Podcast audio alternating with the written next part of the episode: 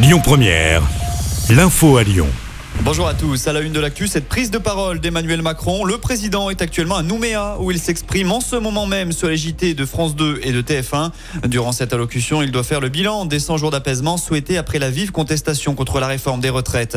L'actu, c'est aussi cette vigilance jaune à la météo dans le Rhône. L'alerte orange aux orages a été levée ce matin chez nous, mais le phénomène, moins intense selon Météo France, devrait se poursuivre jusqu'à ce soir. Notons que la nuit dernière, aux alentours de 4 heures du matin, une ligne haute tension a été frappée par la foudre à Domartin. 200 foyers ont été privés d'électricité dans cette commune.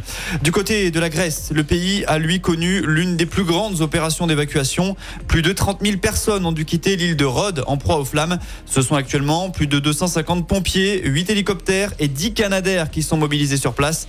Plusieurs compagnies aériennes ont suspendu leur vol vers l'île. Retour chez nous, un homme a été tué lors d'une rixe hier soir. Ça s'est passé à Villeurbanne. Selon BFM Lyon, une bagarre a opposé trois personnes aux alentours de 23 heures sur le cours Émile Zola. Au cours de cette bagarre, un homme a été poignardé à plusieurs reprises. Âgé de 36 ans, il n'a malheureusement pas survécu. La police a interpellé un suspect. Un autre est toujours recherché dans le cadre de l'enquête. L'actu, c'est aussi ce drame hier après-midi. Un jeune homme de 25 ans s'est noyé dans le lac de Chazé-sur-Ain. L'accident s'est produit vers 16 heures. Originaire de Lyon, la victime n'a pas pu être réanimée.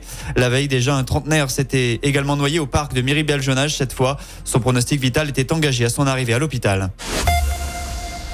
On termine avec euh, des sujets plus légers, un mot de sport, euh, du foot, puisque la Coupe du Monde féminine se déroule en ce moment même.